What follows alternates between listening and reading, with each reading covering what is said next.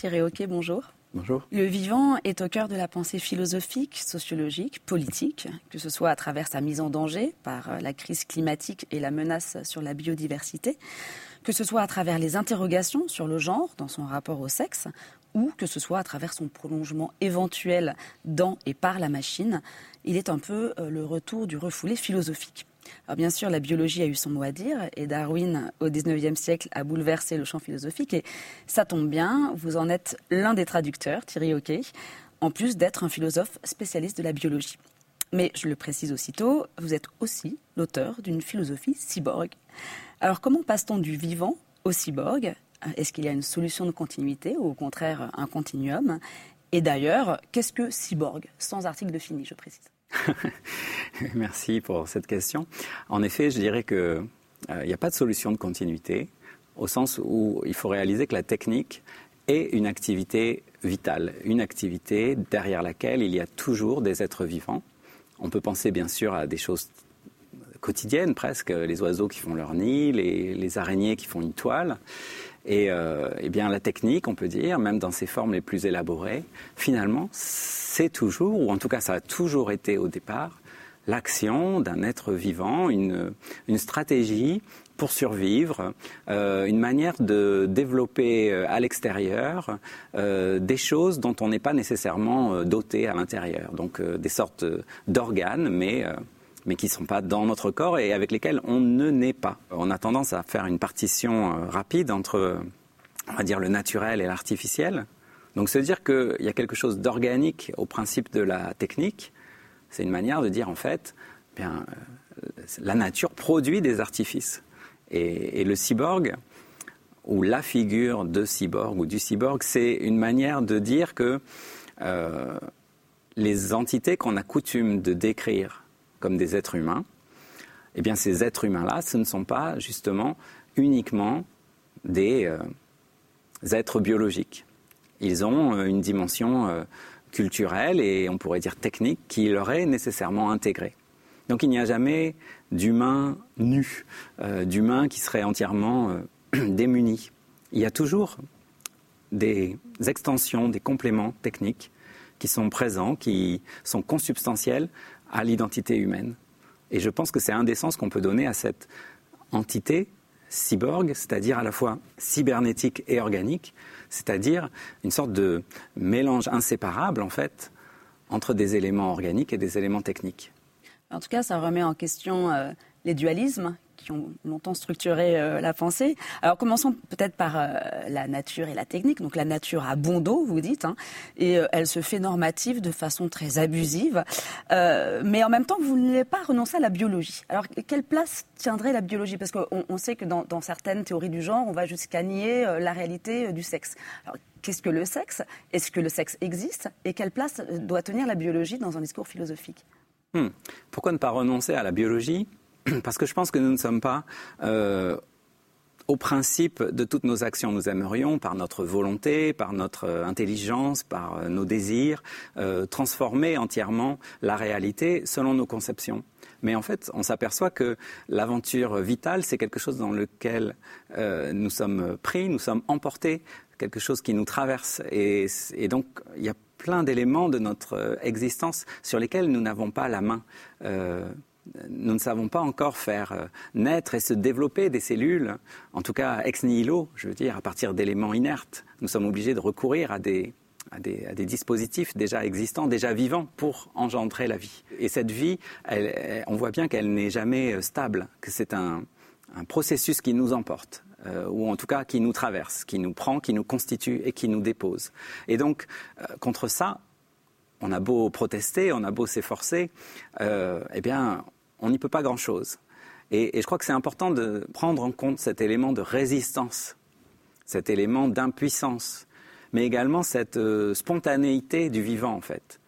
Donc, euh, la nature se fait abusivement normative, mais parce que la nature est essentiellement normative. En dépit du fait que nous soyons des êtres de culture, nous soyons des êtres de pensée, eh bien, euh, nous appartenons aussi à cette grande aventure du vivant euh, dont nous sommes une, une, forme, un dépôt. Ou, euh, Et dont la technique serait donc une extension Absolument, voilà. Alors euh, euh, après, euh, on peut faire avec Bergson une distinction justement entre des techniques qui seraient presque organiques, la toile d'araignée que j'évoquais, et puis une technique qui serait le produit de l'intelligence, le produit d'une projection extérieure et moins arrimée à l'organisme.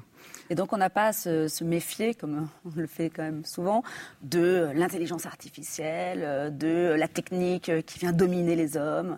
Est-ce que cette césure peut avoir lieu ou est-ce qu'au contraire, il faut arriver à la, réinscrire justement dans l'aventure du vivant? Comment on fait avec ça? Euh, Peut-être en prenant comme exemple le transhumanisme et le posthumanisme, qui sont d'ailleurs deux concepts différents, si vous pouvez euh, y revenir Oui, en effet. Alors, effectivement, avec ce que je viens de dire, c'est-à-dire que la technique est toujours organique dans son origine, on a l'impression que du coup, il n'y a jamais de problème avec la technique. Euh, et que du coup, on pourrait dire que le simple fait de porter des lunettes, voire d'avoir un langage, suffit à faire de nous des êtres équipés et donc des êtres déjà euh, artificiels et donc déjà peut-être des cyborgs. Alors je crois qu'ici, on rate quelque chose en fait, et on rate le fait qu'effectivement, le terme de cyborg, il n'est pas juste descriptif, il euh, comporte une forme de euh, d'appréhension en fait. Euh, et cette appréhension, c'est celle que vous exprimiez, c'est-à-dire l'idée qu'en fait la technique va nous dominer au lieu d'être faite pour nous et d'être soumise à nos fins.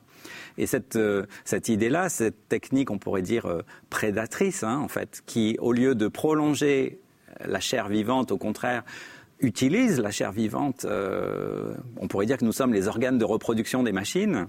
Donc, euh, ça a quelque chose d'inquiétant, en fait. Donc ça, il faut le prendre en compte. Donc, euh, c'est pour ça que je distinguerai euh, ce que j'ai appelé organorgue, c'est-à-dire des organismes outillés simplement, de la figure véritable du cyborg qui, comporte une dimension d'appréhension, une dimension de, de, terreur même, c'est-à-dire la terreur de voir l'instrument se retourner contre son créateur, voire euh, le moyen de devenir fin pour lui-même. Aujourd'hui, nous ne sommes plus en mesure de contrôler nos instruments. Si on conçoit la technique comme un, marteau, euh, donc on voit bien qu'on peut le prendre, le poser, le reprendre. Euh, même, on pourrait dire, la lumière, on a l'impression qu'on peut encore actionner l'interrupteur et puis éteindre l'appareil sans passer les instruments techniques auxquels nous nous rapportons de manière isolée les uns avec les autres, vous avez euh, la voiture, vous avez le frigo, vous avez ce que vous voulez, euh, font système en fait. Par exemple, le système électrique, tout simplement, euh, est quelque chose qui exige des conditions de production grandioses, j'allais dire, c'est-à-dire bien au-delà de notre échelle, et que pour que tout fonctionne ou continue à fonctionner, il faut en réalité des infrastructures qui sont terrifiantes dans leur ampleur une centrale nucléaire, une centrale à charbon, dont on voit aujourd'hui, dont on mesure aujourd'hui l'impact global.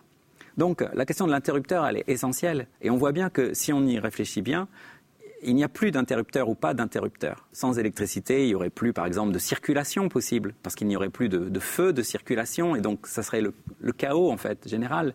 Donc, euh, l'interrupteur n'existe plus. On voit qu'il n'y a pas de marche arrière sauf à, revenir, si vous voulez, à une sorte de, naturisme, je vais dire cette fois, c'est-à-dire de, figure où nous serions réduits à notre propre euh, nudité. J'allais dire nullité. Mais vous voyez. On est, on est dans le, dans le post-humanisme Comment on le, Mais en fait, euh, alors, je dirais que l'être humain n'a pas de nature. Euh, n'a pas de nature. L'être humain a toujours été équipé d'une certaine manière. Donc, euh... est-ce que c'est une question quoi de, quantité, de passage à la limite? Enfin, est-ce qu'à un moment donné, cet, outillage ne, ne, devient pas euh, qualitativement différent et ne, ne, change pas de sens tout simplement? Je crois qu'il y a une vraie question là-dessus, effectivement, de savoir jusqu'à quand nous sommes humains. Euh, et, donc là, il y a une question de curseur, en fait. Euh, on peut l'être un peu plus, un peu moins. Enfin, c'est quoi être humain? Donc, il y a... Bonne question. Vous avez consacré un livre entier sur les presque humains. Donc revenons sur ce presque, justement, parce que le presque, ça peut être l'animal, ça peut être le monstre, ça peut être euh, enfin, dans la littérature euh, fantastique, ça peut être, je sais pas, euh, l'extraterrestre, ça peut être la machine. Hmm. Alors revenons sur ce presque, qui dit en creux peut-être ce que, ce que n'est pas ou ce que devrait être l'humain, ou le fait que l'humain ne peut pas être défini tout simplement. Ben voilà, justement, si on part de ça, la, difficulté à saisir ce qui, ce qui est le propre de l'humain montre que, en fait, l'humain n'existe pas comme une espèce naturelle qu'on pourrait simplement décrire par ses propriétés anatomiques, mais que les êtres humains sont toujours, je dirais, au potentiel donc, euh, de manière nécessaire, on est plus ou moins humain. Euh, et, on est plus ou moins humain euh, euh, tous et toutes à un, certain moment, mais on est également plus ou moins humain, chacun de nous, à différents moments de notre existence, et même à différents moments de, la journée. Et, en fait, il est très facile de, basculer du sentiment d'être humain plein et entier à, au contraire, le sentiment d'être sorti de l'humanité ou d'être traité comme moins qu'humain. Enfin, voilà. Donc, euh, cette question de degré, cette question de curseur qui est extrêmement euh, subtile et difficile à, maîtriser. Elle montre que l'humain est, en vérité une entité qui doit toujours euh, s'actualiser. La question de l'humain se pose aussi dans la question de la reconnaissance de l'autre. À quel moment je reconnais que l'autre est un humain ou est autre chose, un infra-humain ou, ou une machine. D'ailleurs, vous, reprenez euh, la fameuse description de, Descartes sur euh, lorsque je vois des, euh, chapeaux et des manteaux à travers la fenêtre, est-ce que ce sont des hommes ou est-ce que ce sont des automates? C'est une expérience qui est vertigineuse. Comment, quelle est cette question de la reconnaissance? Comment on peut finalement la reposer à, travers votre propre outillage philosophique? Alors, c'est une question qui est essentiellement politique. mais ce qui est frappant, c'est de voir justement comment on va dire, aux portes de l'humain ne cesse de frapper, de s'adresser finalement de nouvelles demandes. Et euh, on n'en a jamais fini finalement avec cette, euh, ce dialogue infini que, que l'humain doit entretenir, euh, non seulement avec ceux qu'il reconnaît comme humains, ceux qu'il devrait reconnaître comme humains et, qu'il ne traite pas comme humains, tout en admettant la différence très claire entre les humains et les autres, les obligations qui sont dues à ces autres. Donc, euh, je pense ici, euh, aux animaux non humains. Je pense euh, ici aux, écosystèmes, aux, fleuves, aux rivières, aux forêts, etc. C'est-à-dire, il ne s'agit pas d'inclure tout le monde dans l'humanité. Mais l'humanité, elle se pose des questions qui sont éthiques et politiques et qui, à ce titre, doivent être traitées. Donc, je, je, pense que ici, la biologie, elle est en quelque sorte hors sujet, au sens où ce n'est pas parce que quelqu'un n'est pas humain qu'il faut le, piétiner. Euh, quelque chose n'est pas humain qu'il faudrait euh, l'anéantir. Euh, Donc en dehors de la biologie, il y a quand même une décision qui est prise. Ce qui est humain, enfin, et d'ailleurs la définition de l'homme, vous l'avez rappelé, hein, elle, évolue en fonction des propres. Et donc, cette évolution, elle est liée à quoi? À des, décisions philosophiques, à des décisions politiques Alors, ça, c'est très intéressant, je pense, au sens où on s'aperçoit qu'il y a certaines questions et certaines seulement, sur lesquelles on considère que euh, doit se régler sur euh, le naturel. Euh, et sur le biologique. J'appelle ça le biologisme au sens où bah, c'est ce que propose la biologie. quand on s'intéresse par exemple à nos pensées, à nos comportements, ben, on va vous dire bah, il y a des gènes, il y a des neurones, il y a des voilà, il y a des choses qui se passent dans votre corps qui correspondent à tous vos comportements, à toutes vos pensées. Donc d'une part, ça vient des biologistes, le biologisme. Mais ce qui est très intéressant, c'est que ça vient aussi très fortement de la société, le biologisme. C'est-à-dire qu'il y a dans la société des aspirations à régler un certain nombre de questions en s'appuyant sur des données euh, biologiques. Donc ce biologisme, je dirais, c'est la manière dont la société aspire à se trouver légitimée et fondée dans ou par des caractéristiques euh, euh, naturel en fait. Ça concerne euh, évidemment, euh, par exemple, la, relation qu'on a avec les, avec les, autres animaux. ça concerne également la, question de la différence des sexes. Bien sûr.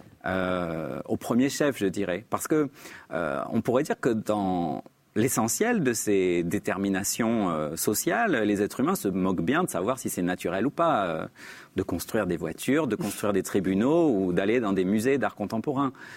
mais il y a des choses sur lesquelles on se dit ah, mais en fait, c'est pas si étranger à l'affaire le fait que nous soyons des animaux finalement. Et là, tout à coup, alors là, on, revient. Vous parliez de retour du refoulé. Là, le, refoulé sexuel, le refoulé biologique nous revient en pleine face, c'est-à-dire on se dit, mais au fond, pour régler la question de nos affaires euh, de sexe, de genre, de relations euh, euh, au sein de la société, il nous faut nous appuyer sur une base biologique et naturelle la nature n'est pas prescriptive, mais en même temps, on ne peut pas non plus complètement se débarrasser de l'idée qu'il euh, y a des sexes. Il y a des sexes, peut-être pas deux, peut-être, je ne sais pas. Il y a combien de sexes? Il y a combien de sexes? En fait, ce qui est très intéressant sur cette question de définir le sexe, c'est que finalement, on, croit très bien savoir ce que c'est. On a le sentiment que la science, elle confirme ce qu'on sait dans le sens commun. Voilà, donc ça, c'est déjà frappant. On pense qu'il y a deux sexes, et puis la biologie, elle vient, et puis elle nous montre qu'effectivement, il y a bien deux sexes. La manière dont nous conceptualisons le sexe, les sexes, elle est récente elle est récente et elle n'a pas toujours eu lieu. Au XVIe, on parlait de la théorie des humeurs, euh, qui nous vient de l'Antiquité, etc. Donc, euh, oui, mais on parlait quand même d'hommes et de femmes aussi. C'est qu'en fait, le sexe, ça fait signe vers des réalités très, différentes. Oui. Alors, justement, sur cette question, quand Simone de Beauvoir, dans le deuxième sexe, dit on ne naît pas femme, on le devient, qu'est-ce que ça veut dire? Et est-ce que ça s'applique aussi à on ne naît pas homme, on le devient Qu'est-ce que ça veut dire? Concernant la, manière dont on doit comprendre les termes femme et homme Autrement dit, est-ce que femme c'est la femelle de l'espèce et homme le mâle de l'espèce? Est-ce que c'est juste ça? Parce que à ce moment-là, vous comprenez, en fonction de ce qu'on va entendre par là, le sens de la phrase de Beauvoir euh, change. Euh, est-ce que être femme, c'est être une femelle et donc il faut attendre la, capacité reproductive pour être vraiment femme Vous voyez, enfin, euh, c'est pas c'est pas ça qu'elle voulait dire sans doute. on est d'accord. Donc ce qui, ce qui, est clair ici, c'est que euh, par homme et femme, on entend autre chose que mâle et femelle. Ce qui est difficile à comprendre parce qu'en fait, on entend aussi pas autre chose que ça. Euh, mais euh, ce sexe dont on parle, quand on voit des personnes dans la rue, on leur attribue euh, spontanément, on va dire, un genre, on dit. Donc, mm. Mais de fait, on n'a pas accès à aucun déterminant biologique du sexe. La plupart du temps, on ne voit pas les parties génitales et, surtout pas la, composition des cellules, le cariotype, ou, etc. Donc en fait, on fait un ensemble de, d'inférences hein, à partir d'indices qui sont envoyés. Voilà. Euh, mais biologiquement, comment ça se passe? Le sexe d'une personne peut être défini par le type de gamètes qu'elle produit, mais ça suffit pas. Par une composition de ses cellules, les fameux chromosomes X et Y. Euh, mais ça peut être aussi euh, euh, voilà, une certaine anatomie des, parties génitales et euh, de, comment dire, des conduits internes. Il y a énormément de, de, déterminants en fait dans ce qui fait le sexe d'une personne humaine et non pas seulement la dimension simplement reproductive. Donc c'est en ce sens qu'on peut dire qu'il y a plus de de deux sexes. Euh, si on considère simplement le fait que pour faire un enfant, oui, il faut euh, deux gamètes qu'il faut réunir, et il y en a un qu'on appelle le spermatozoïde et l'autre l'ovule. Et que ces gamètes sont en général produits par, euh, par des individus différents dans notre espèce, qu'on appelle les mâles et les femelles. Mais au-delà de ça, la plupart de nos usages du sexe, en fait, n'impliquent pas cette dimension reproductive, se situent sur d'autres plans. Euh, quand nous nous adressons l'un à l'autre, euh, en quoi est-ce que notre sexe est vraiment euh, le, caractère opératoire de la discussion? C'est difficile de s'en tenir à cette notion de sexe, c'est difficile de voir ce qu'elle ce qu'elle implique, ce, en quoi elle nous oblige. Du coup, celle de genre aussi est un peu trop étriquée. Bon alors, la, notion de genre, mm. vous me lancez sur un truc, c'est trop compliqué. c'est trop compliqué. comment le dire? On peut dire qu'il y a autant de genres que de personnes, c'est-à-dire que bon, euh, les gens, les, gens s'identifient à des, à des, grands genres et que ça peut être homme et femme ou masculin et féminin. Bon, admettons ça. Mais en fait, on, peut dire que aujourd'hui, dans les études sur le genre, on va dire que le, le genre, c'est le grand dispositif qui, qui fait que les, les individus humains se rangent dans deux catégories et seulement deux. Voilà. Donc c'est cette, euh, on va dire, matrice binaire euh, qui assigne les individus à être d'une part ou de l'autre du grand système. Voilà ce qu'on va appeler le genre. Et dans ce sens-là, il y a le genre hmm. qui, commande deux cases. Voilà.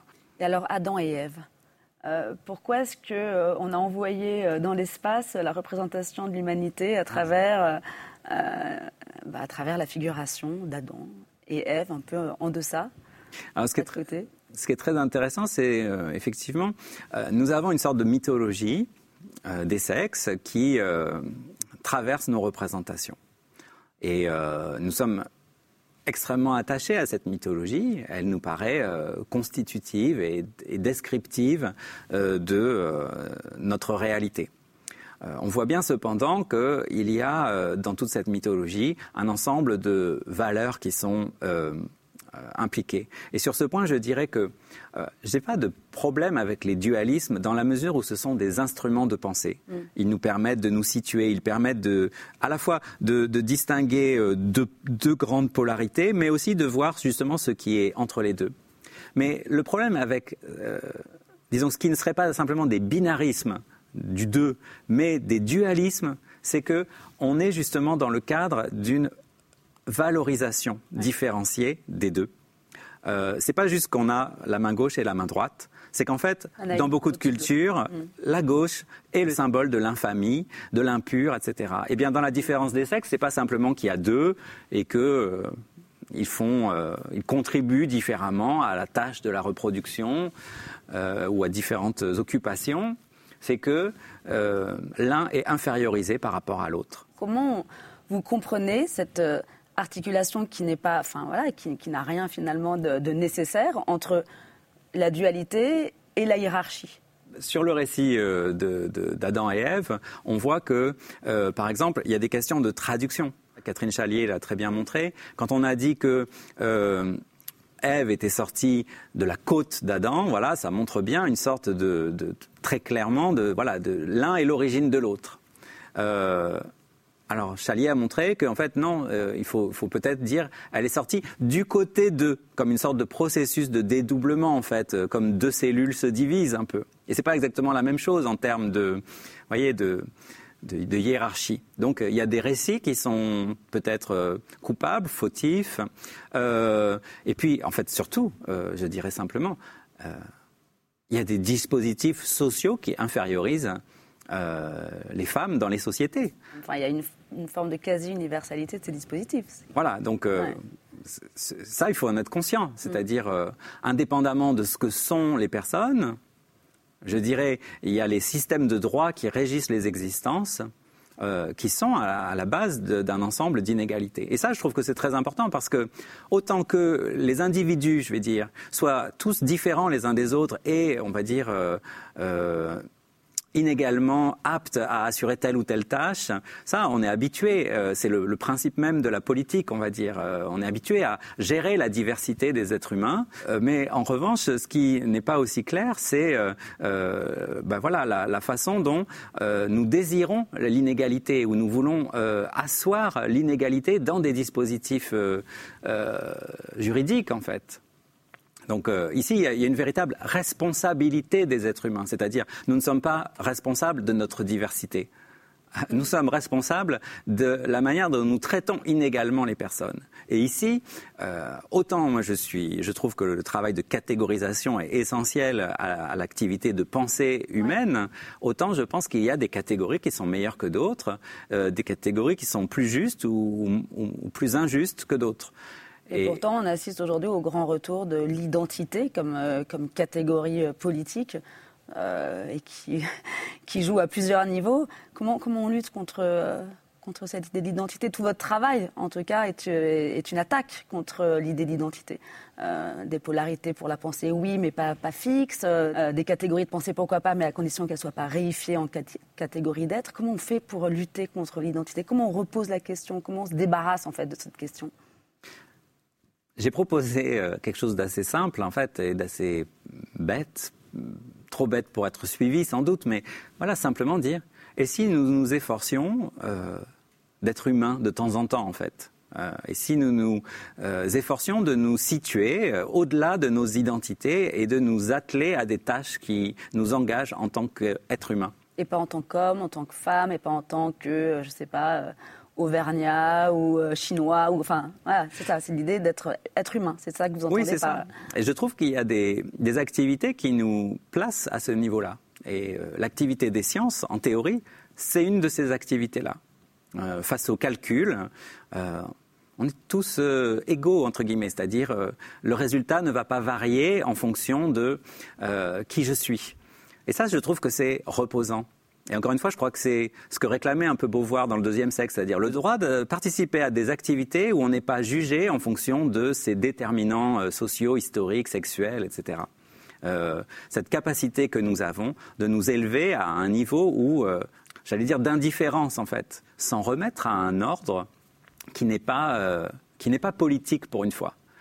Je crois que aujourd'hui, voilà, on a le sentiment d'une telle euh, inflation du politique, euh, à juste titre, et j'ai indiqué que certaines questions étaient politiques et ne pouvaient pas être traitées euh, en dehors de, ce politique. Mais la science, elle nous apporte justement, en un sens, un territoire à investir dans lequel, eh nous pouvons être autre chose que nous-mêmes. Et c'est très important, je crois, de s'oublier parfois. C'est peut-être ça qui boucle sur euh, l'idée euh, euh, pourquoi la biologie en fait. Pourquoi la biologie? Évidemment, la biologie a plein de défauts. Elle est, elle est traversée de biais. Elle est, elle est dépendante des instruments qu'elle met en place. Elle, est, elle pose des questions aussi qui parfois sont fautives, comme la question raciale, par exemple, l'a été au XIXe siècle, où on a voulu fonder dans des déterminants anatomiques la différence des individus.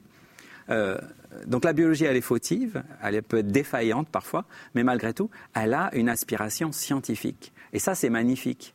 C'est magnifique, d'une part, parce que ça nous situe sur ce territoire, on va dire, euh, euh, au-delà du politique. Hein, ça nous met idéalement en prise avec des réalités. Et puis, c'est magnifique aussi parce que ça nous décentre par rapport à notre statut d'humain. Faire de la biologie, précisément, c'est pas faire uniquement de la médecine. Faire de la biologie, c'est s'intéresser au fait que les êtres humains sont euh, pris dans l'ensemble de la biodiversité humaine. Euh, face à cette diversité naturelle, nous ne sommes pas euh, souverains, nous ne sommes pas en mesure de donner les noms qu'il nous plaît. Il y a une histoire dont nous sommes tenus de tenir compte quand nous nommons, quand nous classons, quand nous ordonnons. Et, c'est donc aussi une école de modestie pour les êtres humains. Une école de modestie au sens où, d'une part, les humains comprennent qu'ils euh, ne sont pas seuls, qu'ils font partie d'un écosystème beaucoup plus vaste, euh, mais aussi une école de modestie au sens où euh, l'esprit souverain doit, quand il étudie la nature, eh bien, se, soumettre à des réalités qui lui résistent. Et ça, c'est passionnant. et, je crois que c'est quelque chose qu'on apprend quand on s'intéresse justement euh, euh, je veux dire, même pas à la biologie, mais à l'histoire naturelle, c'est-à-dire euh, au, voilà, à, simplement l'étude modeste de l'herborisation, de l'observation de l'ensemble des vivants avec leur diversité de modes de vie, leur diversité de, de formes, d'apparence, de devenir. c'est fascinant. Merci beaucoup Thierry Hockey. Bon, merci euh, de votre entretien.